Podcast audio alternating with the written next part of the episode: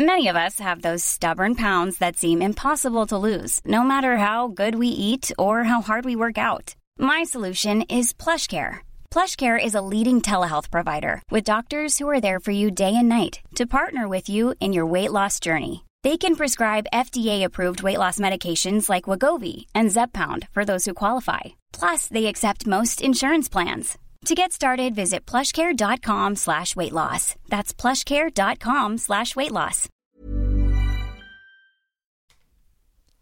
C'est avec un immense plaisir que je vous parle d'une marque que j'affectionne tout particulièrement, Mama Hangs. Mama Hangs a les produits qu'il te faut en tant que maman allaitante. La brassière et le soutien-gorge d'allaitement absorbants. Ils sont conçus dans un tissu bien spécifique pour l'occasion, aka le micromodal, qui absorbe, sèche vite et te permettra d'éviter toute odeur, et ce en restant au sec. Tout ça veut dire que si comme moi tu as des fuites de lait d'un côté quand le bébé tête de l'autre, adieu coussinet d'allaitement qui se font la malle et bonjour brassière ou soutien-gorge qui tiendra toute la journée. Et ce n'est pas fini. Le petit nouveau de la collection, c'est le body, qui a les mêmes talents absorbants en s'ouvrant à l'avant avec des aimants trop pratiques. Ici, on ne se passera plus de ces produits top quali, beaux et confortables. Alors merci Mama Hanks de soutenir le podcast depuis si longtemps. Et si tu veux en savoir plus, rendez-vous sur leur site mama-hanks.com et avec le code MILCHECKER, tu bénéficieras d'une jolie et rare remise de 15% sur ta commande.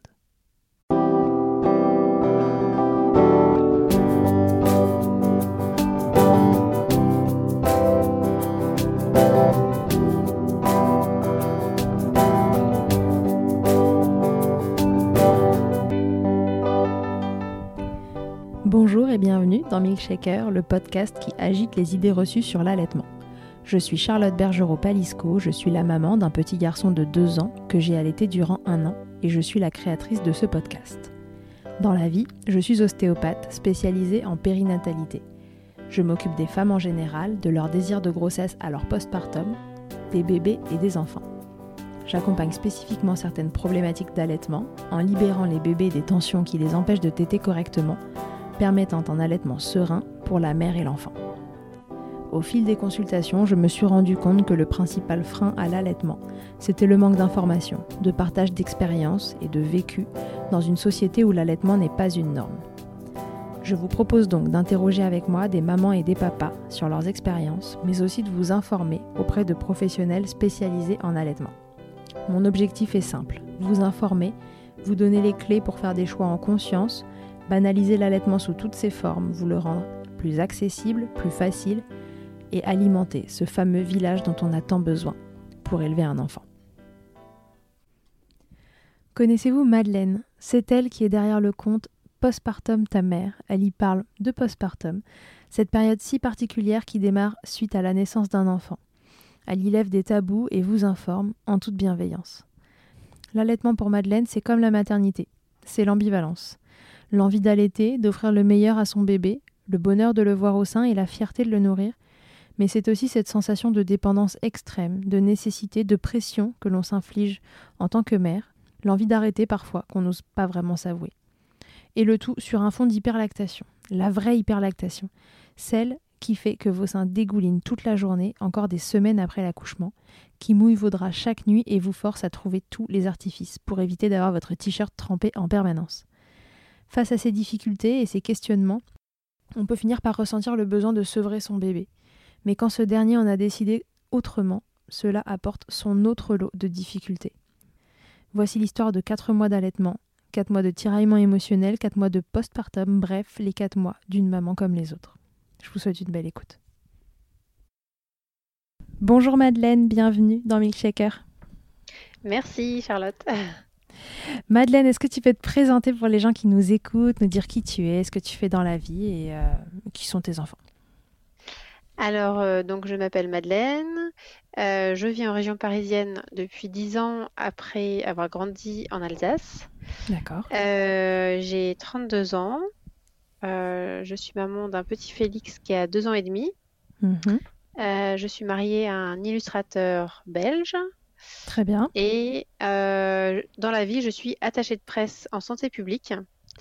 Et à côté de ça, euh, depuis un peu plus d'un an, euh, je tiens le compte Postpartum ta mère sur Instagram pour un peu amener de la bienveillance et déculpabiliser un peu les mamans et les rassurer en postpartum.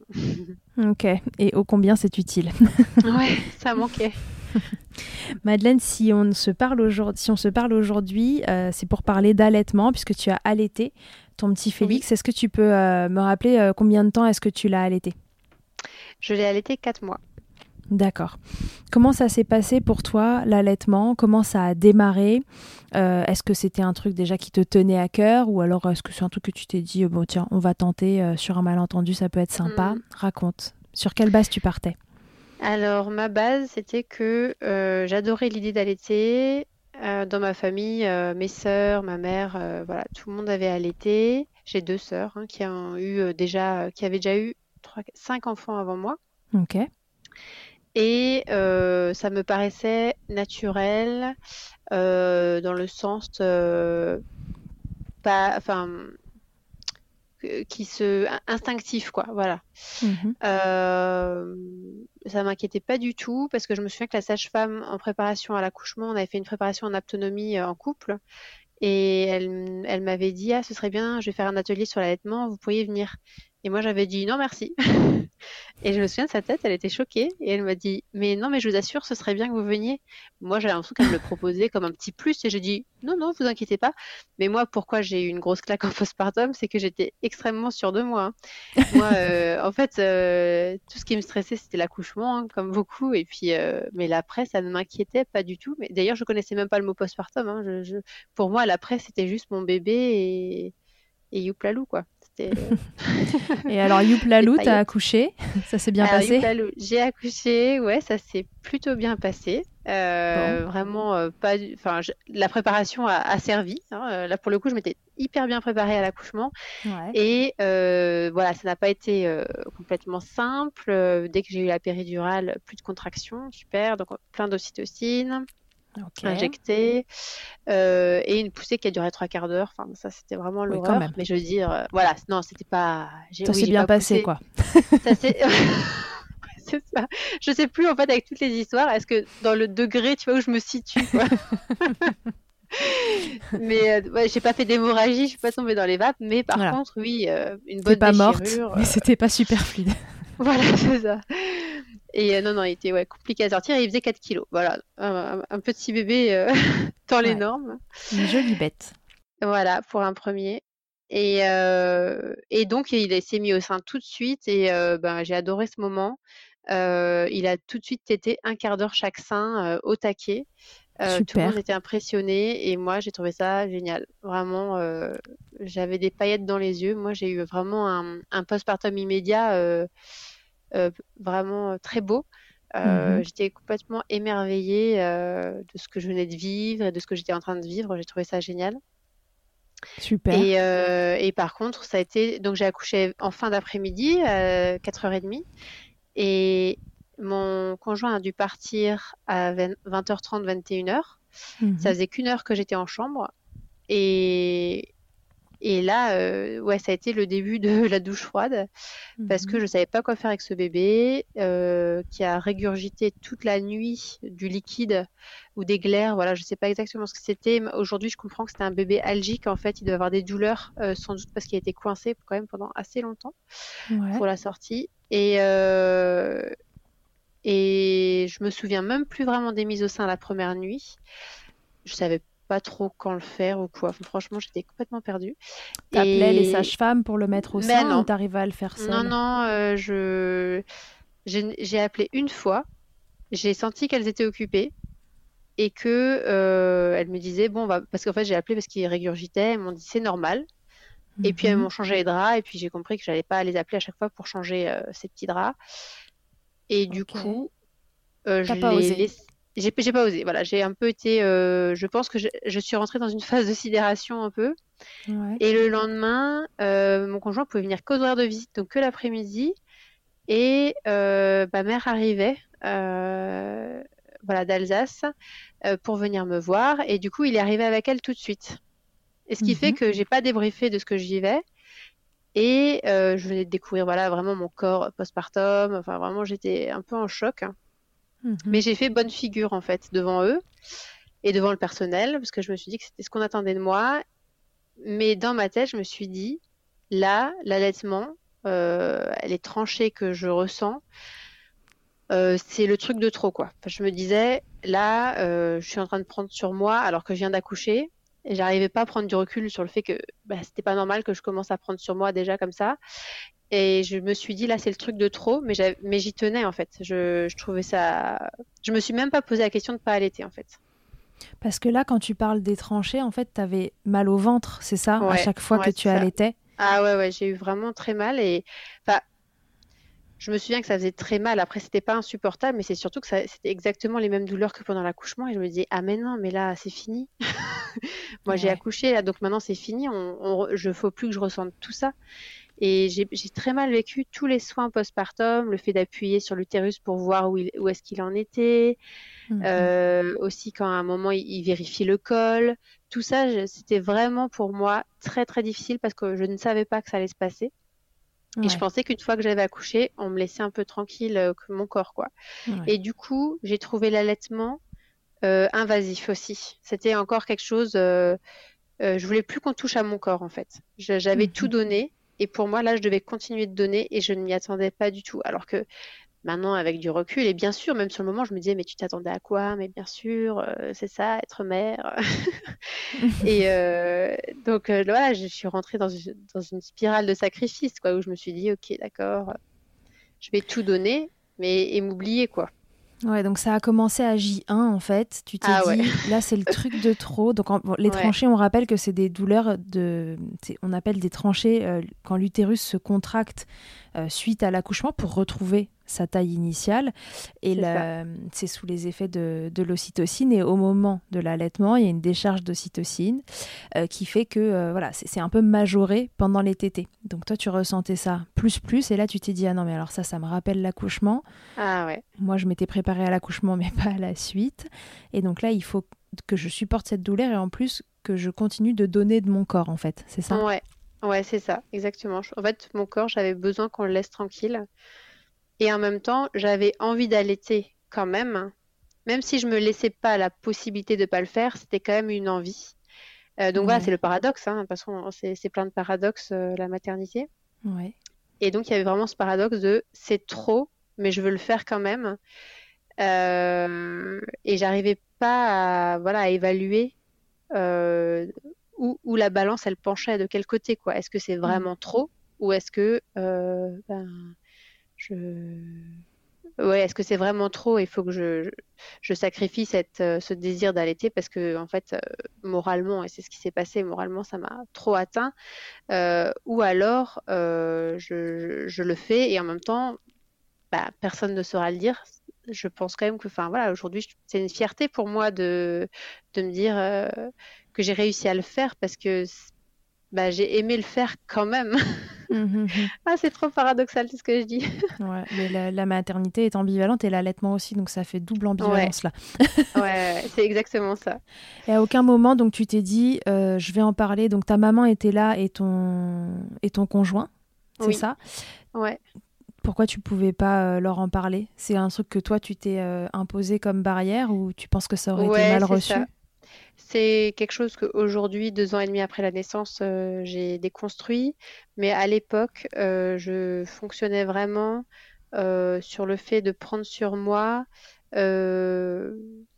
parce que je, ouais, si, si, je, si je ne savais pas l'aide qu'on pouvait me donner, mmh ou enfin c'était vraiment un, un, fonctionnement où de base je prends sur moi jusqu'à ce que j'en puisse plus quoi. D'accord, tu fonctionnes déjà comme ça au démarrage. Voilà, de base, c'est comme ça. Et donc, euh, déjà, dans mon couple, on, en avait déjà parlé plusieurs fois du fait que mon conjoint, il ne voyait jamais venir le fait de, le moment où j'en pouvais vraiment plus, quoi. Mmh et, bon, bah, la parentalité, ça n'a pas loupé. Euh, ça m'a confronté encore plus à ce fonctionnement où, mmh aujourd'hui, j'ai enfin appris à voir les signaux et à m'écouter pour me dire, ah, ok, euh, là, non, si je continue sur cette voie-là, je, je, vais craquer à un moment. Mais avant, je ne savais pas l'anticiper je pensais, je me sentais peut-être un peu trop puissante quand même, quoi. Donc du coup, comment ça s'est passé ensuite? Là, on est à J1. Voilà, j'ai eu la montée de lait très rapidement. Ouais. ça, on m'avait préparé. J'avais des copines qui m'avaient dit qu'elles avaient eu de la fièvre lors de la montée de lait et tout. Donc ça, quand même, je m'étais, je m'étais préparée à ça. Et elle a été importante cette montée de lait? Oui, importante. Après, je dirais pas que j'ai ressenti de fièvre, mais vraiment, j'avais les seins. Bah, ce qui m'a frappé, c'est qu'ils étaient même plus ronds, ça devenait carré, quoi. Enfin, c'est vraiment spécial. Euh. Et ben, je, je dis, bah, bah, j'ai des marteaux. Pour moi, c'était deux marteaux et puis euh, dur comme, euh, comme un marteau, quoi. Donc, je, voilà, je, me suis dit, ah d'accord, donc c'est plus des seins, quoi. et puis, ce qui est drôle pour moi, qui est vraiment une petite poitrine à la base, je suis entre le A et le B. Bah, c'est que voilà, là, je me suis dit, mais là, mes seins, ils trouvent tous les petits recoins où, ils peuvent, euh, enfin voilà, où le lait peut se remplir, c'est incroyable. ça monte. en fait, on plus besoin de soutien-gorge, c'est-à-dire que les seins, ils sont ah euh, remontés jusqu'à la gorge, quoi. C'est tout à fait. c'est assez euh, impressionnant et je trouve que c'est une expérience que moi j'ai trouvé plutôt rigolote, quoi. Ok, quand ça fait pas trop mal, en effet, ça peut être rigolo. ouais, voilà. Comme ça, subitement. Ça faisait mal, mais pas. Euh, en tout cas, j'ai plus trouvé ça marrant, ouais. ok. Donc la montée de lait arrive, du coup j'imagine que ce bébé euh, qui, si j'ai bien compris, ne te faisait pas mal en tétant, euh, se met à téter. Non, il très bien, ouais. Il tète du lait rapidement, donc il prend du poids. Donc toi tu rentres pas dans ah ces galères euh, de il prend pas assez de poids, donnez-lui des compléments ou j'ai des crevasses, enfin les trucs vraiment casse-pieds des démarrages et qui mettent très vite à mal l'allaitement. Pour toi ça a roulé, donc ça te donnait encore moins de raisons de... Mais c'est ça, euh, et ma mère, qui elle n'avait jamais eu assez de lait pour ses bébés, elle disait tout le temps ça. Euh, elle, me disait, mais quelle chance tu as. Elle n'arrêtait pas de me dire quelle chance tu as. Il prend super bien le sein, t'as plein de lait. Euh. Donc bon, bah voilà, j'allais. C'est vrai que je me disais, bah oui, j'ai de la chance. et c'est vrai, hein, c'est vrai que c'est un peu royal comme ça, mais rapidement, j'ai commencé à sentir qu'il y avait effectivement vraiment beaucoup, beaucoup de lait. ouais. Alors raconte, qu'est-ce qui s'est passé? Parce que là, euh, bon, tu, te fais un peu une raison dans ta tête, c'est ça. Tu ranges l'idée que, euh, que cet allaitement c'est en trop, euh, tu mets ça dans, un coin bien caché de ta tête et puis tu essayes d'avancer comme ça. Je serre les dents, ouais, je serre les dents et je me dis ça va être ça et je vais, je vais m'y faire quoi alors j'avais eu deux conseils qui étaient euh, que j'avais reçus. Il y en avait un, c'était de mettre la lanoline euh, sur les tétons. Euh, donc j'avais ça dès la maternité et j'imagine que ça m'a aidé quand même à pas avoir de, de crevasses ou quoi. Mhm. J'en ai tout le temps mis tout au long des quatre mois de mon allaitement. Par contre, j'ai trouvé ça tellement pas pratique. Mhm. tellement ça colle. ouais, c'est vrai que ça colle la lanoline, on en fout partout. Et c'est vrai que du coup, on ne sait pas sur quoi s'essuyer les doigts parce que vu qu'on est un peu, en général, on a encore le bébé sur nous mhm. après la tétée où je mettais ça et du coup, euh, peut-être j'ai été aussi un peu trop rigoureuse dans l'application, mais effectivement j'ai mis ça après toutes mes tétées de tout mon allaitement. Alors que tu avais pas mal. Non, voilà, c'était de la prévention. Ouais, mais j'avais tellement peur, ouais, j'avais vraiment peur d'avoir mal. ok. Et comme il était beaucoup au sein, je pense quand même que mes seins, mes tétons se sont entièrement décolorés au fur et à mesure de l'allaitement. Euh, vraiment, ils sont extrêmement éclaircis. J'ai plutôt les tétons euh, foncés, plutôt marron à la base. Et mhm. euh, ça m'a fait un peu bizarre. Et ils sont devenus rosés. Et, et finalement, en fait, non, la couleur initiale revient. ça doit être une histoire de cicatrisation après, je sais pas. Mais ça, c'était aussi, c'est des petits détails en fait. Mais sur le moment, c'est ton corps qui change. Mhm. Et c'est quand même assez surprenant et déstabilisant, je trouve. Ouais, ouais, tout à fait, ça peut l'être. Et puis le changement, changement de forme aussi. Alors quand c'est dans ce sens-là et que à la base on n'avait pas de poitrine et, d'un coup on en a, il y a quand même un côté un peu sympa. Moi j'ai vécu ça aussi. Je me ah suis dit bon là c'est quand même le moment ou jamais d'en profiter. Euh... ouais, je Avoir trouve des que ça aide. C'est pas toute la vie. Ça aide à, ça m'a aidé à accepter mon corps postpartum immédiat quand même parce que euh, je trouve que du coup les seins gonflés font que le ventre qui a dégonflé mais on a encore euh, voilà les kilos en trop et tout ça. je trouvais que ça équilibrait la silhouette quand même d'une certaine mhm. manière. Et euh, alors que je me disais que si j'avais les seins tout plats là avec le ventre qui sort à moitié et tout mou, et enfin, je veux dire, les cuisses avec les kilos en trop, je me suis dit, au final, ça sauve la silhouette là. Cette histoire de marteau me sauve la silhouette. Ouais, c'est ça, finalement. Bon, alors du coup, tu es entrée dans une phase qu'on appelle euh, d'hyperlactation. Raconte. Ouais, ouais. Alors, euh, euh, moi, je, donc, je n'y connaissais rien allaitement vu que je m'étais dit que, que, ça allait tout rouler. mais j'avais du lait qui coulait en permanence. Donc, je dormais avec plusieurs serviettes de bain sous moi. Euh, c'est quelque chose que j'ai mis en place, euh, voilà, comme ça, en système D, parce que je voyais bien que ben, le drap, le matelas, voilà, tout, tout était plein de lait. Mhm. Et ça permettait aussi, du coup, au fur et à mesure de la nuit, d'enlever une serviette qui était mouillée pour dormir un peu sur du sec. Et je, m'étais acheté des coussinets euh, d'allaitement. Mhm. Mais alors déjà, je crois que c'est quoi? C'est 6 euros ou 8 euros la boîte de 30 Ouais, toi, la boîte, c'était une journée. Bah, c'est ça. mais même, je comprenais même pas l'utilité. Je me suis dit, mais, mais ils sont nuls. Enfin, c'est-à-dire que je les pose et puis ils sont remplis. Enfin, Alors, j'ai laissé se remplir bien. C'était vraiment, ils étaient mais pleins à, à essorer, quoi. C'était vraiment, euh, je pouvais, enfin, je, dire, je, les tenais, c'était super lourd, quoi. C'était euh, vraiment, ça se remplissait assez vite. Et je me suis dit, mais quand même, c'est dingue. Et euh, mais je connaissais pas le concept d'hyperlactation. Je me suis dit, bon, bah voilà. Après, mon fils, il t'était beaucoup.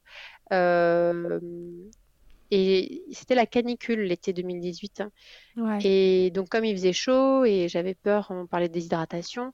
Donc, je lisais qu'il fallait mettre le bébé au sein entre deux tétés. Mais il était déjà toutes les heures et demie euh, au, max. Et euh, donc, je le mettais au sein tous les trois quarts d'heure. Donc, voilà, moi n'ayant pas de connaissances non plus, je. T'as peut-être un peu surstimulé les seins quand même. C'est ça, voilà.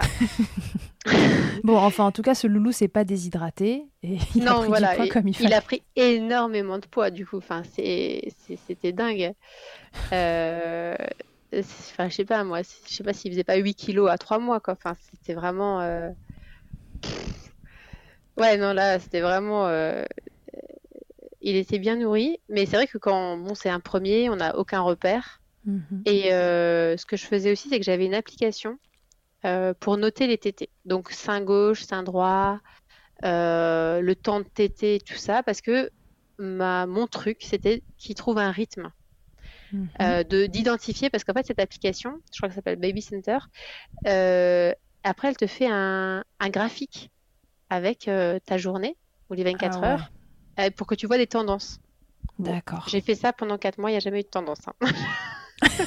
D'accord. Et au contraire, je m'embêtais à remplir cette application. Et aujourd'hui, avec ce que, je, ce que j'ai appris depuis, je me dis, mais je me serais tellement ôté un poids d'allaiter un peu sans réfléchir et, et, de dire, bah voilà, là, il est au sein, il est au sein. Non, j'étais là à calculer chaque temps de tété. oui, surtout que toi, tu pouvais le faire dans un cas comme ça. Euh, bah voilà, il va à la bah source, on sait, il y en a. Euh, ça. Il y en a trop de toute façon, il y en a tout le bah temps. oui. Et alors, je me stressais parce que je lisais que le lait, le début, enfin le lait de début de tété, mhm. euh, c'est un lait sucré qui mhm. se digère, enfin qui peut faire un peu mal au ventre ou je sais plus trop quoi. et c'est ce qui est consistant, c'est à la fin quand le, le, bébé il a entre guillemets c'était le sein, quoi, en, entier. Mais moi, en fait, euh, il avait à peine. Euh, enfin, mon sein, il avait à peine euh, commencé à dégonfler, quoi. Enfin, je, veux dire, finir le sein, ça n'existait pas, à part effectivement les pics de croissance. Là, j'ai connu, effectivement, là, il pouvait tout vider. mais du coup, je... c'est vrai que ça, ça m'a un peu perturbé. C'est que je me suis dit, mais il a toujours que du lait de début. puis il avait pas mal de maux de ventre. Il mhm. avait voilà beaucoup de soucis de digestion quoi. donc tu te disais c'est un problème, il faut que j'essaye de maîtriser cette histoire. Euh, donc l'application, elle te, elle aurait pu te servir à ça en fait, c'est ça? Ouais, ben, c'est ce que c'est ce que j'espérais de. Ouais, en gros, je, je, naviguais à vue. Hein. Hmm. À quel point c'était euh, embêtant cette hyperlactation? Parce que le grand problème de l'hyperlactation, et, euh, et pour l'avoir vécu aussi, c'est quand même que c'est aux yeux du grand public, pas forcément considéré comme une difficulté. On va entendre très facilement, bah, t'as de la chance, t'as du lait, ah, il mange assez, non, en plus, regarde, moi, j'ai jamais eu assez de lait et t'as pas mal. Et alors, du coup, pour toi, comment euh, comment t'as vécu cette hyperlactation? Qu'est-ce que ça t'empêchait de faire? Est-ce que est-ce que c'était un handicap? Ben, je pense que ça s'est ajouté à toutes les choses que j'ai, comme j'osais pas trop exprimer ce qui était difficile pour moi au début, ça faisait partie des choses que voilà, je testais d'en parler, de dire mais moi j'ai tellement de lait et tout, de voir que en face, je veux dire si une personne n'a pas vécu ça, je comprends, hein, elle peut pas comprendre en fait, c'est mmh. pas un problème effectivement, c'est pas vu comme un problème l'hyperlactation, et j'ai beau faire des gros yeux et dire mais c'est vraiment vraiment embêtant. Euh, c'est-à-dire que bah voilà quand mon fils il était un sein, l'autre c'est le G quoi, le, le G en avant. Euh, euh, et ça veut dire que le lait il coule tout le temps. Euh, ça gêne l'intimité déjà dans le couple parce que ben voilà moi euh, pour l'intimité avoir du lait qui coulait c'était juste pas possible. Mmh vraiment c'était gênant. Ouais. Et pour sortir dehors, j'avais toujours du coup les t-shirts mais alors moi je mettais des gants de toilette hein, à un moment j'ai mis des gants de toilette dans mes soutifs hein. mmh après parce que j'ai mis des coquilles de recueil mais ça stimule aussi un peu parce que ça appuie Ouais, tout à fait. C'est pas forcément euh, une super idée, ouais. C'est ça.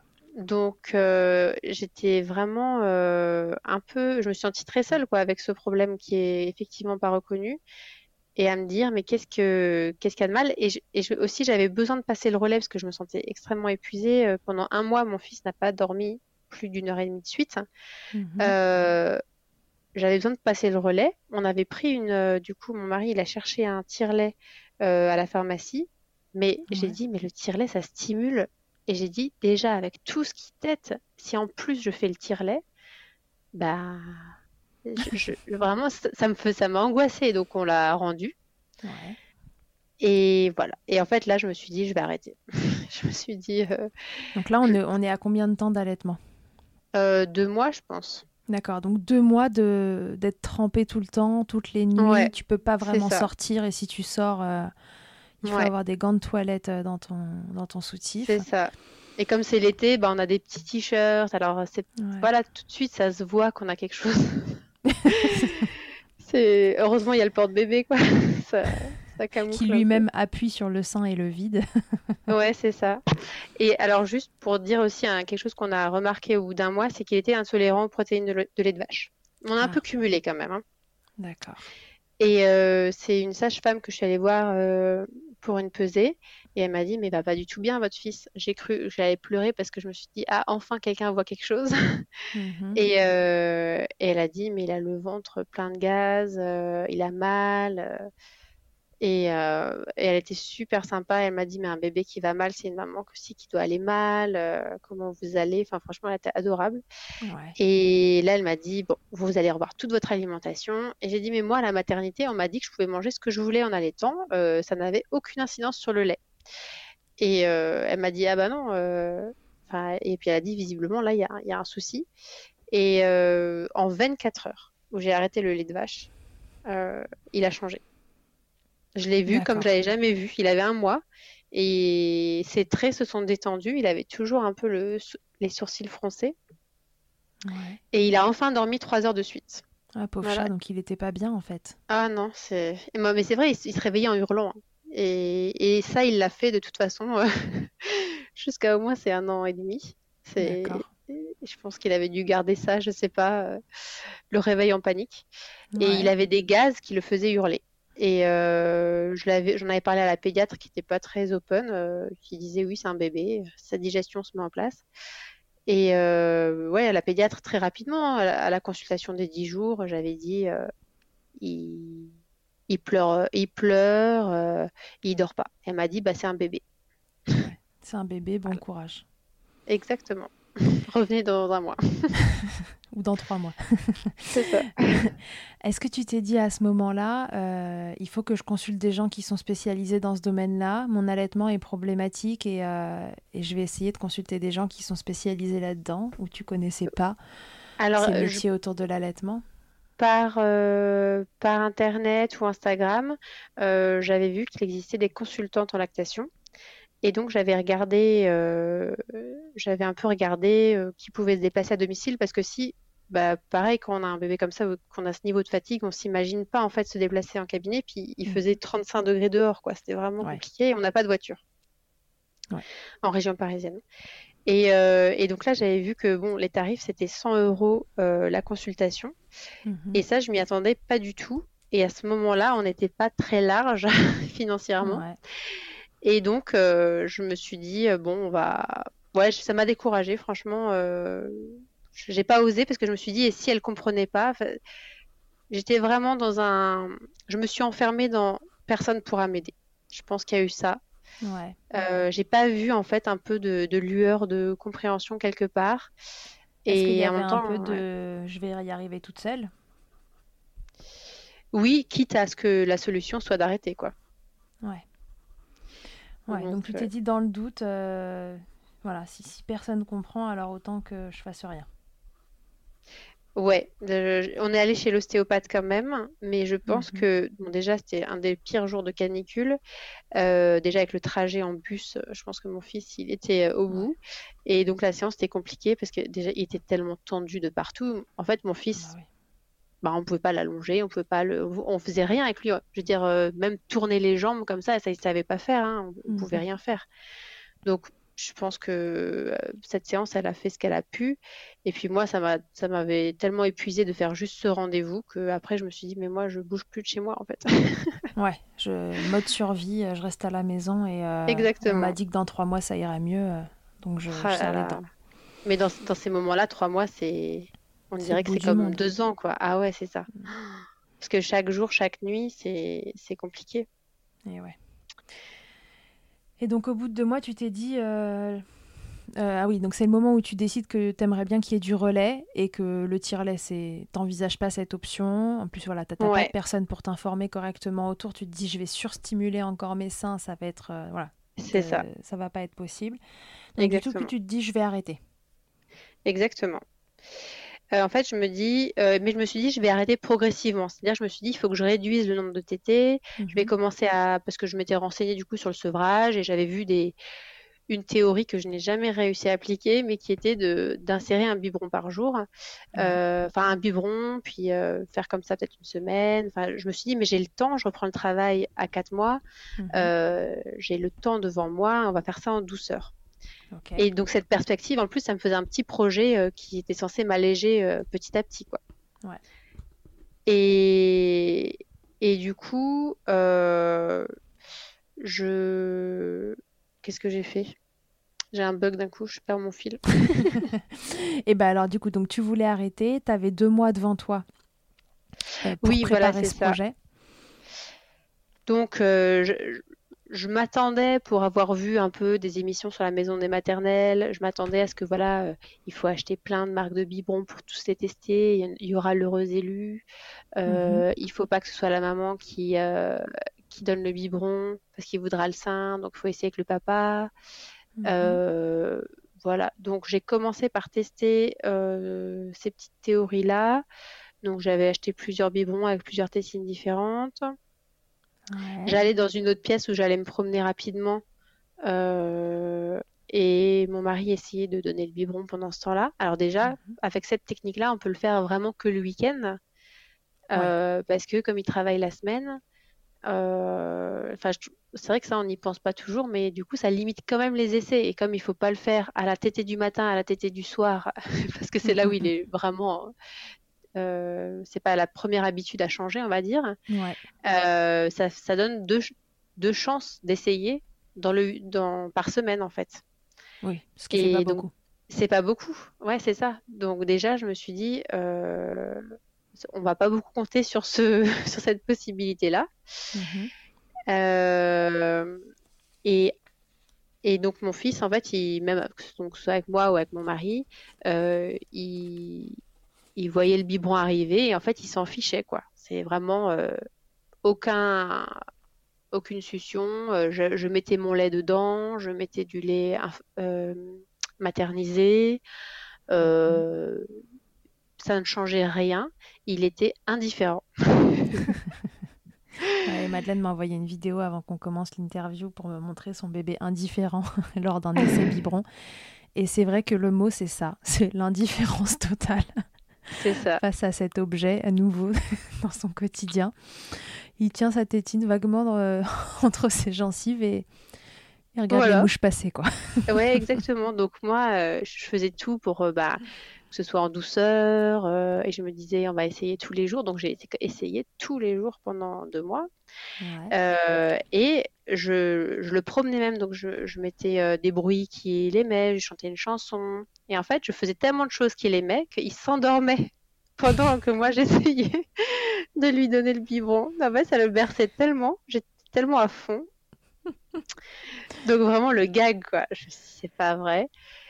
Et rapidement, je me suis dit, mais qui aide au sevrage en fait? Et là, j'ai contacté quelqu'un, quand même, je crois, maintenant j'ai un souvenir. parce que tu t'es dit, là, je, ça va pas avancer dans le bon sens. Euh, T'as fait ça pendant combien de temps sans résultat? Des semaines, hein, je pense quand même, au moins, au moins trois semaines, je pense. Et pendant ce temps-là, tes seins, ils coulent toujours euh, ah en ouais, permanence? Bah oui, oui. Ah bah toujours. Euh, ça, ça, a été vraiment jusqu'au bout. Peut-être quand même que passé trois mois, maintenant, j'ai un souvenir qu'ils avaient quand même pas mal dégonflé mes seins. Après, j'ai jamais manqué de lait. Mais mmh passé trois mois, j'ai un souvenir que ça devait quand même être moins intense. Euh, il devait quand même moins couler. Ça, c'est un peu Et voilà, c'est ça. Je pense quand même que les tétés se sont un peu espacés. Mmh et, ça a dû aider.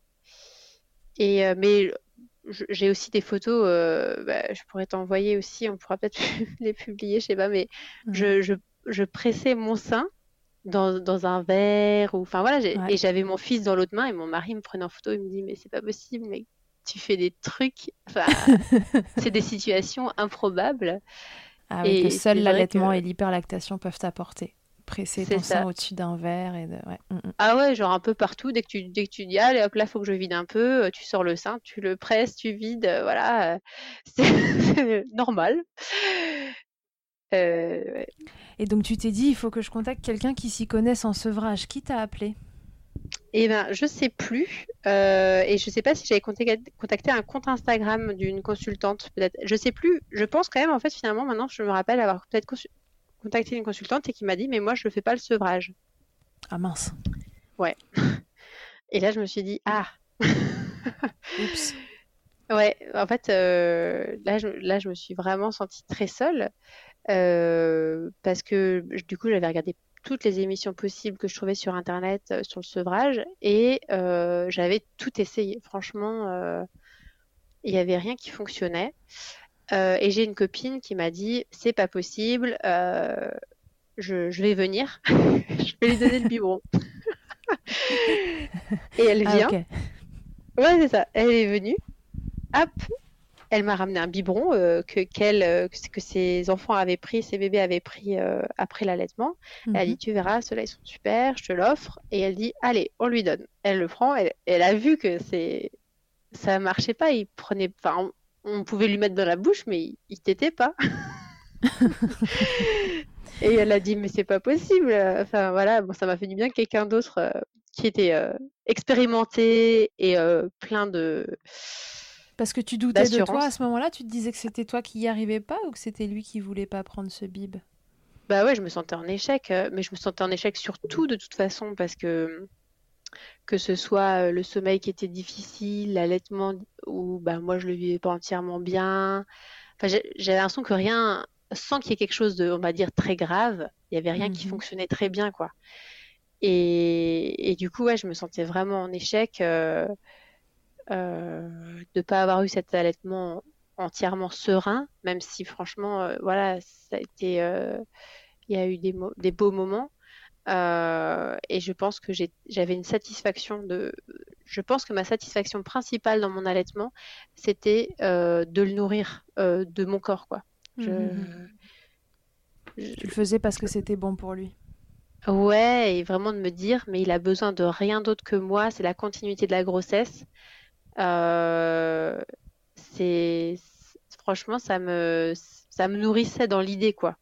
je trouvais ça vraiment beau et je, je faisais quand même du coup attention à ce que je mangeais ou en tout cas si je devais prendre j'ai jamais pris aucun médicament antidouleur même pour les tranchées ou quoi parce que je voulais surtout faire passer aucun médicament je, je, trouvais ça vraiment précieux.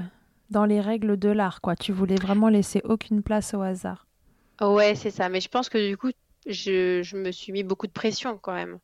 Ouais on l'entend. Ouais c'est ça et ton chéri, il en disait quoi de tout ça? Alors lui, il avait entendu la phrase euh, chaque jour de tenue, c'est un jour de gagner. Et il, tenait, il trouvait aussi ça bien que j'allaite. Euh, et il dit mais je, fais tout ce que je, enfin dis-moi tout ce que je peux faire pour te soutenir et euh, tu vas y arriver. et donc lui, clairement, bah, c'était dur pour lui de comprendre ce que je vivais. Euh. Déjà parce que moi, c'était dur de trouver des mots. Euh, il me voyait pas bien, mais c'est vrai que même moi, je savais pas expliquer complètement, donc il, m'écoutait beaucoup. Mhm. Mais concrètement, euh, bah voilà, il, donc il faisait à manger, il faisait, il faisait tout, ce qu'il pouvait dans l'appart, faire les courses, euh, tout ça, pour que moi et pour me libérer du temps avec notre fils. Mais avec du recul, bah, c'est vrai que moi, je me disais, mais ce que j'aurais besoin, c'est plutôt que moi, j'ai dû... moi, je rêvais de passer le balai, quoi, par exemple. Ouais. je rêvais de faire autre chose, quoi. Ouais, donc il faisait tout ce qu'un papa euh, soutenant euh, pouvait faire pour t'aider, mais à toi, à ce moment-là, en fait, t'aurais, aurais aimé faire ce qu'il faisait et avoir. Euh, c'est ça. J'étais jalouse de lui. Hein. Ah ouais, franchement, j'étais jalouse de lui. Je me disais, mais quelle chance, il se rend pas compte de la liberté qu'il a.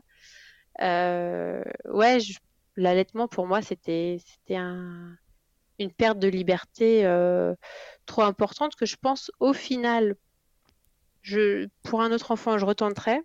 Mhm. Et je pense que je, pourrais être prête de nouveau à cette perte de liberté, mais parce que tout ne sera pas nouveau. Je pense que là, je veux dire, passer de un couple sans enfant à devenir parent, euh, c'est pas juste l'allaitement qui est une perte de liberté, c'est globalement, euh, on fait plus qu'on veut quand on veut. Et du coup, l'allaitement, c'était juste un truc en plus. Alors que je pense que maintenant qu'on est déjà parents, euh, et que je sais que c'est juste temporaire et que c'est une parenthèse à vivre, je l'accepterais beaucoup mieux. Mais je pense que pour un premier, c'était trop difficile, trop demandeur, quoi. Trop de changements. et le fait que qu'il ait cette devise de euh, un jour de passer, un jour de gagner, là, c'est ça? Tu m'as dit? Ouais, ouais. Euh, est-ce que c'était quelque chose qui te mettait la pression? Ouais, ouais, ouais. Bah, à ça, on sait, on peut pas répondre. Bah, je veux arrêter. Enfin, du coup, on, tient au jour le jour, quoi. Je, je voyais pas d'issue avec cette, euh, avec ce mantra, quoi. Et donc toujours pas. Euh, à ce moment-là, tu ne te dis pas, euh, il faut, il faut que j'arrête. Hiring for your small business? If you're not looking for professionals on LinkedIn, you're looking in the wrong place. That's like looking for your car keys in a fish tank. LinkedIn helps you hire professionals you can't find anywhere else, even those who aren't actively searching for a new job but might be open to the perfect role. In a given month, over 70% of LinkedIn users don't even visit other leading job sites. So start looking in the right place. With LinkedIn, you can hire professionals like a professional. Post your free job on linkedin.com slash people today. Et Mama Hanks ne s'arrête pas là. Si tu as envie, une fois la tétée finie, de garder ton bébé tout contre toi en ayant les mains libres, laisse-moi te parler de leur porte-bébé Carry and Pack. Je suis une fervente adepte des écharpes de portage, mais l'ostéopathe que je suis sait que leur mise en place peut parfois vous freiner, vous ou votre moitié. Mais aussi ô combien le portage peut être indispensable pour certains bébés. Chez Mama Hanks, pas de compromis. Le porte-bébé Carry and Pack est en fait un vêtement confortable que tu enfiles comme un t-shirt et dans lequel ton bébé va pouvoir venir se lever, tout en respectant sa position physiologique, l'enroulement de sa colonne, l'écartement de ses hanches, ainsi que le dégagement de ses voies respiratoires, grâce à des systèmes de serrage des pans de tissu. Ce tissu, justement, il est tout doux. En coton bio, certifié GOTS, le tout est dessiné à Biarritz et fabriqué au Portugal. Tu pourras l'utiliser de la naissance jusqu'aux 10 kg de ton bébé, de quoi t'assurer un certain nombre de câlins collés serrés. Ici, on n'a utilisé que ça pour bébé numéro 2. Pour toutes les infos, tutoriels et découvrir leur gamme de vêtements de portage, ça se passe toujours sur le site mama-hangs.com et tout pareil, avec le code MILCHECKER, tu bénéficieras d'une remise exceptionnelle de 15%. ben, je continue d'essayer et du coup je lis des choses que c'est peut-être parce qu'on n'est pas complètement convaincu que le bébé le veut pas et je me disais mais j'ai quand même l'impression que je le suis et je me culpabilisais beaucoup quoi. Je me disais qu'est-ce que je fais mal? Euh... ouais j'étais vraiment euh... tu t'en voulais d'arrêter? Enfin d'essayer d'arrêter? Je crois pas non non non ah, j'ai essayé de me faire ma petite psychanalyse intérieurement. Je me disais alors, euh, qu'est-ce qui se passe dans ma tête? Est-ce qu'il y a des voix que je n'entends pas? Mhm. euh, Et avec du recul, non, je pense. Au contraire, je pense que j'avais plus envie d'arrêter que même je, me, je ne me le disais. Je pense que maintenant, avec du recul, je me, je me, je me dirais, non, là, j'étais pas bien. J'aurais vraiment dû euh, euh, me faire euh, aider, vraiment trouver quelqu'un qui m'aide à, à, sevrer et, et, passer à autre chose. Parce qu'une fois que je l'avais sevré, honnêtement, euh, je me suis sentie vraiment mieux. Hein. ça m'avait pesé en fait. Mais je pense que les essais de le sevrer m'ont pesé. C'est-à-dire que d'essayer tous les jours pendant deux mois, autant, autant faire ça en une semaine. quoi. Enfin, ouais, complètement. Plutôt que de s'infliger ça, parce que du coup, c'était me sentir en échec euh, chaque jour, de me dire bah j'y arrive pas, j'arrive pas à le sauver. Et aussi, non, je culpabilisais, ouais, je culpabilisais quand même parce que je me disais c'est que lui il y tient. En fait, ah. je, voyais qu'il aimait vraiment téter au sein. Et même après, quand il a pris le biberon, euh, enfin voilà, moi je l'appelle un serial téteur, quoi. C'est vraiment, euh, il a deux ans, enfin à deux ans, il buvait encore trois biberons par jour. Hein. et on a vraiment dû enfin, faire un sevrage du troisième biberon, quoi. Le biberon euh, de milieu de journée, c'était vraiment dur de lui enlever. Et là, il a deux ans et demi passé, il a toujours deux biberons par jour et il y tient beaucoup. ouais, ouais, ouais. Ouais, donc tu avais l'impression de lui enlever quelque chose. Ouais, quand même, voilà, c'est ça. Ouais. Et alors, comment tu as réussi à le sevrer, ce chouchou? Deux mois d'essai de sevrage et alors, qu'est-ce qui s'est passé? Qu'est-ce qui a débloqué la situation? Est-ce que c'est ta copine qui a ramené un autre biberon? Alors, son biberon, effectivement, c'est celui qui a fonctionné. Ah, euh, mais au final, hein, donc effectivement, c'est le Tommy Tipeee. Euh, c'est pas pour faire de la pub, mais je le trouve euh, super bien parce que je, trouve effectivement que mon fils, donc il a toujours ce biberon, je trouvais vraiment que sa bouche était positionnée de la même manière que sur mon sein. J'ai vraiment trouvé que c'est la même, le même positionnement. Et euh, il y a eu au bout de un mois et demi où j'ai essayé de le sevrer, donc deux semaines avant ma reprise du travail, j'ai juste dû retourner une journée au travail. Mhm. Et euh, là, je me suis dit, allez, c'est l'occasion ou jamais. Euh, mon mari allait aller chez des amis et garder notre fils. Et pour moi, c'était aussi pour qu'il ait un peu de soutien au cas où, voilà, c'était vraiment difficile si vraiment il, il, mangeait rien et qu'il hurlait toute la journée. et en fait, mon fils, enfin notre fils, euh, n'a rien bu de la journée et n'a rien dit. C'est-à-dire qu'il m'a attendu toute la journée. ils sont terribles quand ils font ah ça. Ah mais euh, vraiment aujourd'hui, je trouve que voilà, quand il approche de 3 ans, je vois un peu plus son caractère. Et en fait, mon fils, c'est le roi du je fais mine de rien. je fais mine que ah tu me dis un truc là qui devrait euh, me faire réagir. Oh, je tourne la tête genre j'ai rien entendu. Donc franchement Il a fait pareil avec l'allaitement. Il a fait ça. Il a fait J'essaye de me faire prendre un biberon. Hmm, je fais genre, je comprends pas. Et ça passe. donc, euh... donc, ouais. Euh... Euh, donc, il a passé la journée comme ça. Et quand il m'a retrouvé le soir, il faisait un éclat de rire et un éclat de sanglot à la fois. C'était ah, ah, genre je suis trop contente que tu es revenue, je suis contente mais je suis triste. la bonne décharge en rentrant. C'est ça. Donc là il a tété toute la nuit. ouais, mais là tu t'es dit mais comment je vais y arriver quoi? Même ah, une journée entière il prend pas son bib. C'est ça. Et les gens à qui j'en parlais, mais unanimement, hein, me disaient ça va venir. Il va finir par le prendre, le biberon, il n'aura pas le choix. Mais je veux bien, mais. mais dans les faits, en fait, euh, lui, il se laisse le choix, là. ouais, et vraiment, euh, je, trouve qu'on ne reconnaît pas assez. Euh, ça peut être vraiment une détresse de ne de, pas réussir à sauver. Enfin, c'est une angoisse, quoi. Parce que, ouais, bien sûr. je veux dire, c'est quand même nourrir son bébé, un bébé de, de, quelques mois, à part manger et dormir, c'est quand même les, les, points essentiels. Et puis, de base, toute la vie, manger, c'est essentiel. Donc, euh, on, a, on est quand même dans une situation compliqué où mhm. on, a, on veut subvenir aux besoins de notre bébé et en même temps on a une situation de blocage. C'est là où je trouve que l'allaitement, ça a ça de très particulier, que c'est répondre aux besoins d'un bébé par notre propre corps, par, par notre... ça dépend entièrement de nous, alors mhm. que dans la vie en général, l'alimentation, ou quoi que ce soit pour répondre aux besoins de quelqu'un d'autre, ça ne dépend pas de ce qu'on produit. Euh, et euh, voilà, enfin, c'est c'est l'illustration de la dépendance euh, ultime, quoi. Ouais. Et c'était trop de pression. Ouais, ouais, c'est ça.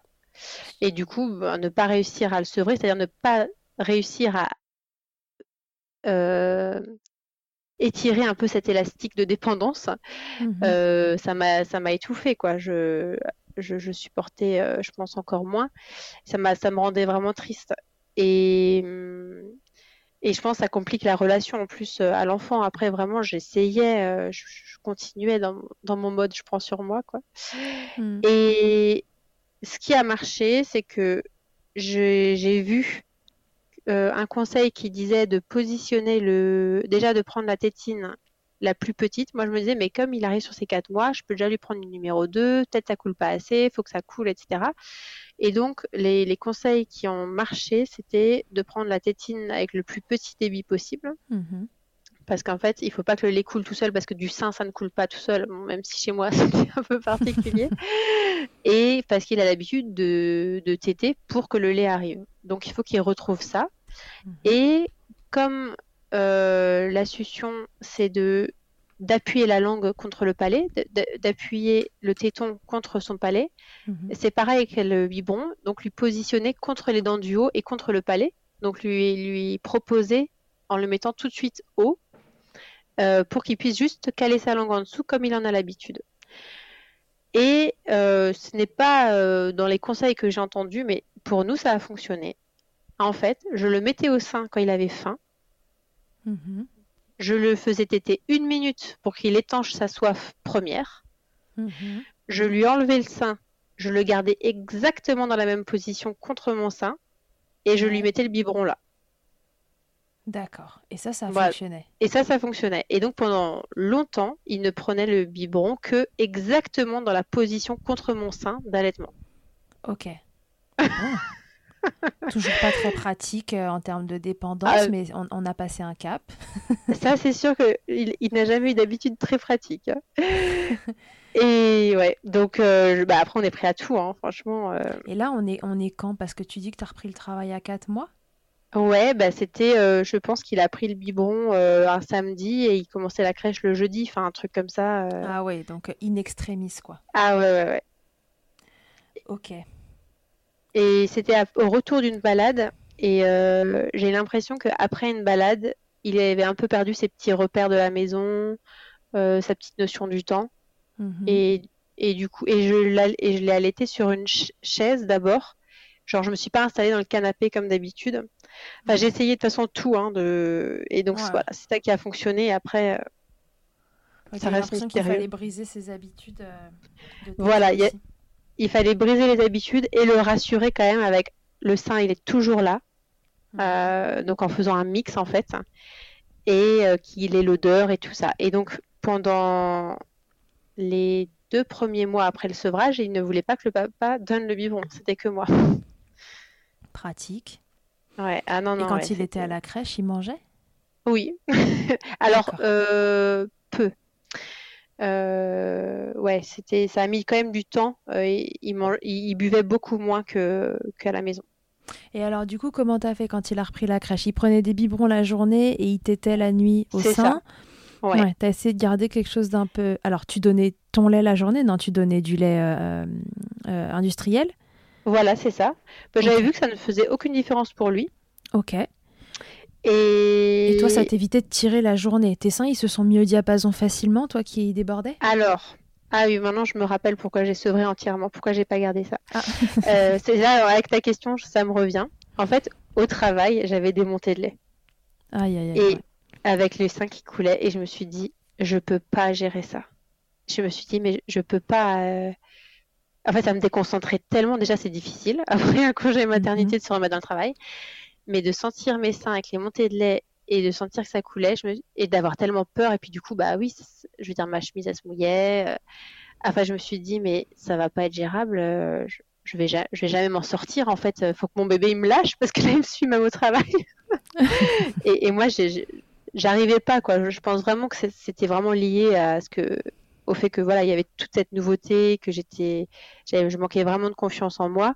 J'avais besoin de retrouver mes, mes, repères de ma vie professionnelle. Mhm. Et, et en plus de ça, je voyais bien que mon fils, la journée, du coup, il buvait pas trop son biberon, un peu, hein, mais il mhm. attendait le soir et puis il se réveillait beaucoup la nuit pour téter. Et je me suis dit, mais en fait, euh, malheureusement, il, il va pas accepter le compromis, ce qui va toujours tout faire pour garder le sein au maximum. Et, et, en même temps, je voyais qu'il n'était pas malheureux avec le biberon. Vraiment, je, je voyais que c'était parce qu'il se disait, bah, s'il y a toujours le sein, moi je préfère. Hein. Et si mhm. moi, en plus de ça, bah, je lui dis, ok, bon, bah, il se dit, bah, c'est cool comme ça, tout le monde est content. Ouais, tout le monde est content. Moi, à moi de mettre mes limites, en fait. Euh, et, et, je pense qu'avec la reprise du travail, je me suis dit, là, je peux pas encore plus prendre sur moi.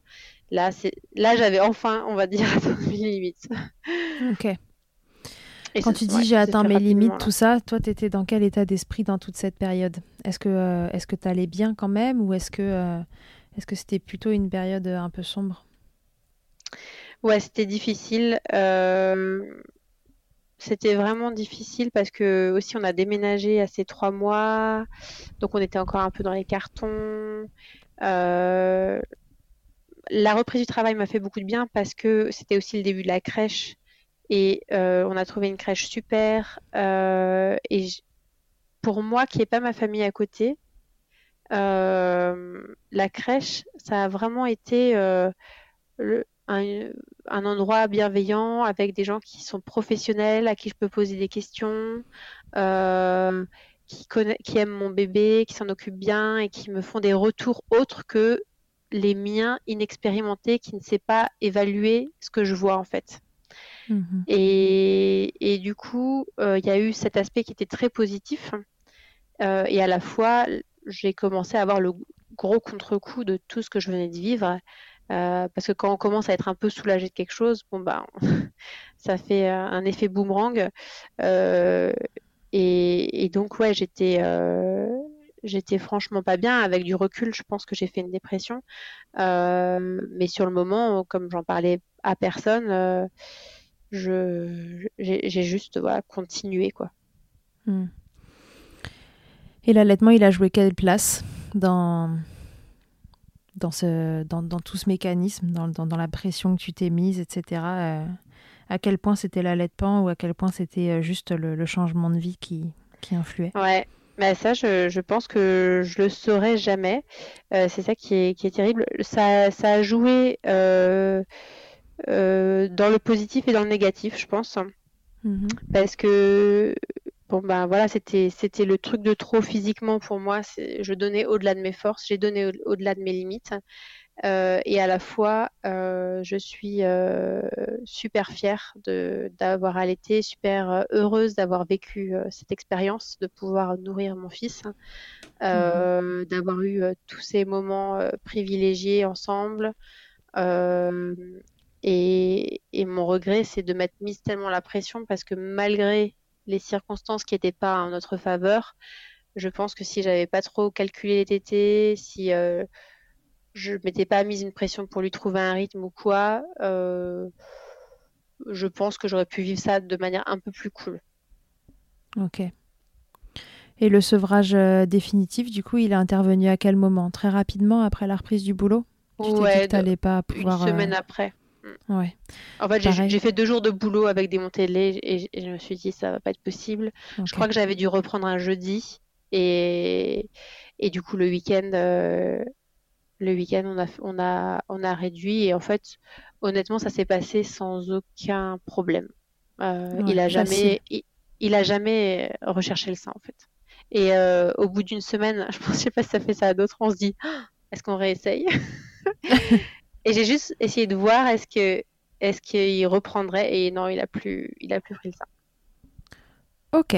Donc euh, finalement, euh, voilà, après moult tentatives euh, de donner le biberon, ce sevrage s'est fait sans encombre sur un gros 10 jours, quoi. Ouais, c'est ça. C'est exactement ça. ok. Cette expérience d'allaitement, Madeleine, elle a eu quoi comme impact dans ta vie perso, pro? Euh, ben, Je suis heureuse d'avoir vécu cette expérience, euh, de savoir ce que ça fait.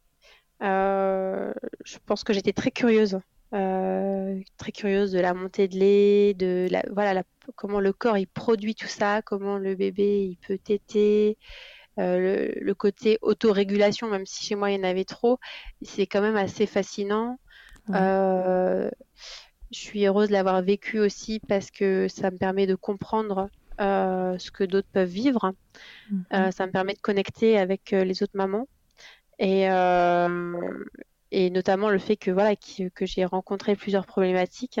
voilà, ça, ça m'aide à imaginer ce, que, ce que peuvent vivre d'autres et, et ça, voilà, je m'en sens vraiment enrichie. Et, c'est des moments, effectivement, avec mon fils que, que rien peut remplacer, quoi. Ok.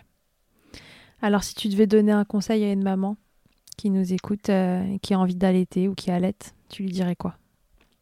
Je lui dirais euh, deux choses. Déjà, euh, est-ce qu'elle s'est vraiment donné le choix? C'est-à-dire que c'est bien d'allaiter si on le souhaite en se donnant toujours la possibilité de choisir, c'est-à-dire de se dire à un moment je veux arrêter. Mhm. C'est pas un discours qu'on entend beaucoup, mais je pense que c'est vraiment quand on on choisit vraiment avec liberté, quand on se donne la liberté d'arrêter aussi. C'est-à-dire que si on se donne pas la liberté d'arrêter, c'est plus vraiment un choix. C'est plus vraiment, je sais pas si c'est très clair ce que je dis. si si, c'est clair. Mais moi, comme je me suis pas donné la liberté d'arrêter à la base, enfin ou de pas de pas allaiter euh, au début, euh, au final, je... c'était uniquement de la pression que je me suis mise toute seule.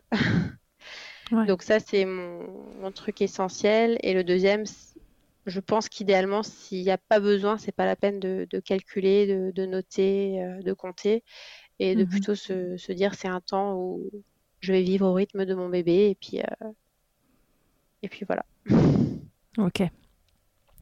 Est-ce qu'il y a autre chose que tu voudrais nous dire sur cette expérience d'allaitement?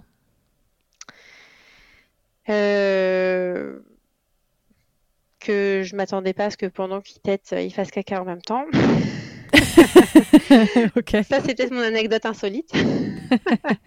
Ça vient après, patience. non, ouais, je pense que j'ai, je pense que j'ai fait le tour un peu. Euh, en tout cas, je suis vraiment heureuse de pouvoir en parler, puisque des fois, quand on a allaité euh, juste quelques mois, et en plus de ça, qu'au bout de deux mois, on avait envie d'arrêter, mm j'ai jamais trop considéré que ça intéresserait quelqu'un mon histoire. Pourtant, j'avais l'impression quand même d'avoir vécu quelque chose de. C'est quatre mois dans ma vie, mais pour moi, c'est comme un an, quoi. C'est vraiment pas juste une petite parenthèse. Ça a été vraiment une expérience intense. Bien sûr. C'est pas une petite parenthèse, quoi. Ah ouais, un jour, euh, un mois, trois mois, six mois, euh, trois ans, six ans, c'est toujours intense. Ouais, c'est très riche et c'est une expérience qui ne ressemble à aucune autre dans la vie. en ça, en ça, je trouve ça assez incroyable, quoi. Il n'y a, y a aucune comparaison, euh, ouais, sur, Terre. Alors du coup, euh, est-ce que tu essaieras de comparer avec une deuxième fois? Alors voilà, ça c'est euh, ça a été tout un processus parce que là on essaye d'avoir un deuxième enfant. Mmh. et euh, comme pour Félix, hein, ça on avait mis un peu plus d'un an. Donc on se dit que voilà on est un peu parti sur le même schéma pour un deuxième. Et j'ai vraiment dû me dire que j'allais pas allaiter. Mmh pour maintenant me dire je me je, je suis prête aux deux mais je sens que j'ai envie de réessayer. Je sens que j'ai envie de réessayer euh, parce que euh, il y a vraiment ce côté donner le sein, quoi. Je, trouve ça. Euh, j'ai, je, je sais pas comment trouver l'adjectif. C'est vraiment quand je m'imagine avec mon bébé, c'est vraiment quelque chose que j'ai envie de faire, quoi. Ouais, dans ton imaginaire de, de, toi et un futur bébé. Euh, ouais, et même physiquement, une manière de dont j'ai envie de connecter. Euh, Mais cette fois-ci, tu te mettras pas de pression. Tu te laisseras vivre. Je ne mettrai pas de pression et euh, je me ferai accompagner si besoin. Hmm. et euh, ça durera le temps que ça durera. je pense que j'ai pas forcément besoin que ça dure longtemps et que si je vois que ça commence de nouveau à me peser, euh, j'hésiterai pas à arrêter sans culpabiliser. Et et voilà. Donc je me je me dis pas que j'ai envie d'un allaitement court, long ou quoi. Je me dis juste, je ferai le temps que ça me convient en fait. Et et voilà. Ok, donc si on veut t'offrir un cadeau de naissance euh, pour ton futur euh, deuxième bébé, c'est euh, des coussinets d'allaitement en pack. c'est ça. Ultra absorbant. Pourquoi ils font pas les. Tu sais, il y a les serviettes hygiéniques avec différents types d'absorption? On pourrait imaginer aussi. Non, petit tips ceux qui sont lavables, au moins sont réutilisables. Oui. Ouais. Et vrai ont un peu le, la texture gant de toilette finalement. Oui. en un peu plus doux. ouais, c'est vrai, c'est pas mal. Bonne voilà. idée. Voilà, voilà, voilà. Envoyer un pack quand même, hein, parce que moi, pour avoir utilisé les lavables, autant dire que j'en avais quand même une sacrée quantité ah pour une journée. Mais euh, ça a le mérite euh, bah, d'être réutilisable. Ah ouais. non, mais c'est vrai, c'est pas mal. parce que je, je sais pas, hein, mais il me semble que quand même, le, quand c'est comme ça, on peut rentrer dans un gang euh, de, de, mamans qui ont trop de lait. Oui, c'est ça. Ah bah, la deuxième fois, il y a peu de chances que tu en manques, sauf si ton bébé a une succion dramatique. Mais pour te dire, en fait, euh, donc pour déjà pour tomber enceinte de Félix, j'avais fait un test hormonal, un mhm. test sanguin pour voir mes hormones, et en fait, j'avais la prolactine. Donc déjà avant de tomber enceinte la première fois, hein, la prolactine tout en haut. Ah. C'est-à-dire toujours dans la norme, mais au max. D'accord. Et je m'étais déjà dit, tiens, c'est drôle. Et moi, déjà, pendant la grossesse, je perdais du lait. J'aurais dû avoir la puce à l'oreille. que Madeleine, avant de se quitter, euh, maintenant qu'on a bien discuté allaitement, est-ce que tu veux répondre à mon interview Fast Milk? Avec plaisir. Madeleine, quelle est ta tétée la plus insolite? Ma tétée la plus insolite, euh, c'était dans un TER euh, pour les trois mois. Je me souviens, il avait trois mois, c'est le week-end où il y avait trois mois, notre fils. On allait à un mariage et le TER était blindé. Il faisait très chaud et il n'y avait aucune place assise. Et j'ai réussi à avoir un strapontin. Déjà, je trouvais que les gens n'étaient pas hyper sympas. Mais dans le TER, les gens étaient debout. C'est quand même rare. Hein. Oui. Les gens étaient debout, euh, il n'y avait pas voilà, assez de place. Et donc, j'ai eu un strapontin. Euh, et là, j'ai eu besoin de faire allaiter mon fils. Euh, d'où l'allaiter, c'est très bizarre de dire faire allaiter. Ça fonctionne, on a compris. Ouais, j'ai eu besoin de l'allaiter. Et euh, déjà, la personne à côté de moi a été extrêmement gênée. Ah, je me dis, c'est vraiment le moindre de mes soucis. Là, dans ce TVR blindé et chaud. dans deux secondes, tu vas te prendre un jet de lait, donc à ta place. Et c'est ça. je précise que j'avais un pantalon blanc et que s'est-il passé? Mon fils a fait une selle explosive. oh non Qui a débordé de partout. Il, était en, il était en pyjama, là, ou je sais pas quoi, et sur mon, jusque sur mon jean blanc. Oh. Et mon mari, il a pris une photo, donc pareil, j'ai une photo de ça. Euh, et ton voisin, il a dit quoi? Bah ouais, non, mais elle regardait pas du tout, c'était une dame, je crois. Et elle regardait pas, et je la sentais vraiment à se coller à la vitre, genre, oh là là et moi, je ne pouvais plus bouger. J'étais là, mais c'est pas possible. Qu'est-ce que, comment on va s'en sortir Et donc, je, je, trouve, enfin, je me suis dit, mais là vraiment, j'étais pas bien. Et en même temps, on en a rigolé.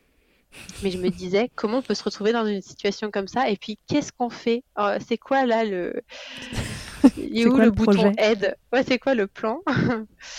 Voilà. Bon, bah, on s'est débrouillé. Hein. On l'a changé dans la poussette, qu'on a rouverte euh, la petite yo-yo là, dans, dans, le wagon. Et on s'est débrouillé. Et puis voilà, quoi. Après, je me suis changée quand on est arrivé à l'hôtel. Mais ouais, non, franchement, euh, ça, c'était quand même pas mal. T'étais sympa. C'est quoi le truc le plus glamour qu'il t'ait été donné de vivre durant ton allaitement? Bah, Alors, glamour, euh, je, je sais pas du tout. Euh... Ça peut être ironique. Ah ouais. Non, bah, je, je, pense que le plus glamour dans l'allaitement, c'est les photos. C'est euh, de le voir euh, en photo au sein. Euh, je trouve qu'à chaque fois, j'ai c'est un petit côté, je sais pas si c'est glamour, mais en tout cas, c'est beau, quoi. Il y a un petit côté doux et je trouve que l'allaitement est, est, plus doux en photo qu'en pratique. tu préfères le voir en photo. c'est ça. c'est ça. Ta position préférée dans le Kama Sutra de l'allaitement, Madeleine? Alors, à l'unanimité, allongée sur le côté. Mais c'est mes meilleurs souvenirs, quoi. Vraiment euh, dans le lit. Puis en plus, comme c'était vraiment euh, bah, mes quatre mois d'allaitement, c'était canicule. Hein. Il a fait chaud de juin à octobre. Hein. Ouais, tout à fait. Donc euh, je me souviens, ouais, il n'y avait pas besoin de drap ou quoi, et on dormait comme ça. il était contre moi et, et du coup, je, je, pouvais dormir et il pouvait retéter dès qu'il avait besoin. moi, j'ai trouvé que ça, c'est la position royale, quoi. Ok. Alors si en un mot tu pouvais me résumer ton allaitement, tu donnerais lequel? En un mot, mon allaitement... Euh, débordant. Je me doutais que tu allais dire un truc sur l'hyperlactation, parce que c'est vrai que ça marque quand on déborde tout le temps. bah, débordant, de lait et puis débordant parce que tout le temps, quoi. C'est tout le temps au sein, le petit. et débordant d'amour aussi? Mais oui, débordant d'amour aussi, carrément. Non, mais vraiment. Ça débordait de tout, ça dégoulinait de tout. Exactement. ok. Merci beaucoup, Madeleine d'avoir répondu à toutes ces questions, d'avoir livré ton expérience qui, euh, même si tu peux euh, euh, de loin penser qu'elle n'intéresse pas, parce qu'une expérience de, deux mois, plus deux mois d'allaitement comme ça, deux mois complets, et mm. deux mois d'essayer de sevrer, mais si bien sûr que, ça va aider, c'est ça aussi la réalité de l'allaitement, c'est que la reprise du travail arrive, que toi tu as repris à quatre mm. mois, mais qu'il y en a même qui reprennent plus tôt, et que voilà, le, le, sevrage fait partie de, de l'histoire et que, voilà, comme je le dis euh, souvent, euh, c'est parfois galère à mettre en place, mais quand en plus c'est galère à arrêter parce qu'on le souhaite, c'est voilà, c'est une autre paire de manches. Et, euh, et c'est important d'en parler. Parce que voilà, c'est la réalité du postpartum aujourd'hui, et en plus en France, c'est que la plupart du temps, il faut reprendre le travail en présentiel relativement rapidement et que, et que c'est pas toujours facile à gérer. Et puis voilà, l'hyperlactation, merci de nous avoir, nous avoir raconté ça. Euh, parce que pareil, c'est plus fréquent que ce qu'on imagine en fait. Ah et il y a quand même toujours cette histoire derrière de mais de quoi tu te plains en fait? Parce que tu as assez de lait. Et il y a tellement d'histoires de, de mamans qui manquent de lait que c'est vrai qu'on ne se sent pas légitime de se plaindre, alors que c'est quand même sacrément emmerdant. Ça, de dégouliner toute la journée. Un problème incompris. ouais, moi je disais toujours, c'est mon allaitement n'est pas du tout socialement compatible. c'est ça, exactement. Donc voilà, merci beaucoup d'avoir parlé de tout ça. Si vous voulez suivre Madeleine, ça se passe sur le compte euh, Postpartum ta mère. Euh, donc où elle vous expliquait qu'elle vous euh, raconte plein de choses, vous déculpabilise, vous sensibilise, vous informe autour du postpartum. Et c'est un compte qui fait du bien. Donc si vous êtes future maman, surtout connectez-vous à, ce genre de compte. Allez vous informer, mais voilà, dans la bienveillance. C'est pas pour vous faire peur, juste pour vous dire ce qui peut vous arriver et puis qu'il y, a des solutions à tout. Et surtout, vous n'êtes pas seul, que ce soit pour l'allaitement ou pour tout le reste. Alors n'hésitez pas euh, à suivre Madeleine si vous, la, si vous la connaissez pas déjà. Euh, très bien, très bien, Madeleine. Euh, je te dis à très bientôt alors. Hâte que tu me racontes ta deuxième expérience, que ce deuxième bébé arrive aussi vite que vous le souhaitez et, et qu'il soit un peu, moyennement ou passionnément ou, énormément allaité ou dégoulinamment. tu nous raconteras. Ce sera la surprise. Parfait. Merci beaucoup. Mais de rien. Merci euh, d'être venu dans Milkshaker et euh, bravo, c'était du milkshaking euh, de qualité. à tous et à toutes, je vous dis à très bientôt dans Milkshaker. Merci mille fois d'avoir écouté cet épisode de Milkshaker. Vous pouvez suivre l'actualité du podcast sur le compte Instagram du même nom et sur mon site internet charlotte-bergerot.fr où vous retrouverez tous les épisodes mais aussi une rubrique Milk Letters constitué de témoignages écrits, un autre support pour vous transmettre toujours plus. Si vous avez aimé ce podcast, n'hésitez pas à m'aider en le soutenant. Pour cela, je vous invite à vous abonner, à laisser un commentaire, à lui attribuer 5 étoiles en fonction des plateformes, ou encore en en parlant beaucoup, beaucoup, beaucoup autour de vous. Je ne vous présente plus Emma et son titre I'll Be There qui continue de nous accompagner. Et je vous dis à très vite pour un nouvel épisode. D'ici là, n'oubliez pas, Prenez soin de vous, milkshakez autant que vous le voudrez et bousculons ensemble les idées reçues sur l'allaitement maternel. I hate to see you down. Can't stand to know your. When you say it's getting loud, the voices in your heart. And you know I get it, so let it all out. Keep your head up, your masterpiece, and I'll swear that I'll be there by your side. A text away, you know you can find me. It just takes a whisper, and I'll be there to listen. I got you, I'll fight with you, cause I love you. I'll be there. I'll be there. Oh, I'll be there. I'll be there. Perfect. Sometimes I look myself. But I hope you know I care. You can meet me anywhere. And you know I get it, so let it all out. If anyone comes at you, then I'll swear that I'll be there by your side. Text away, you know you can find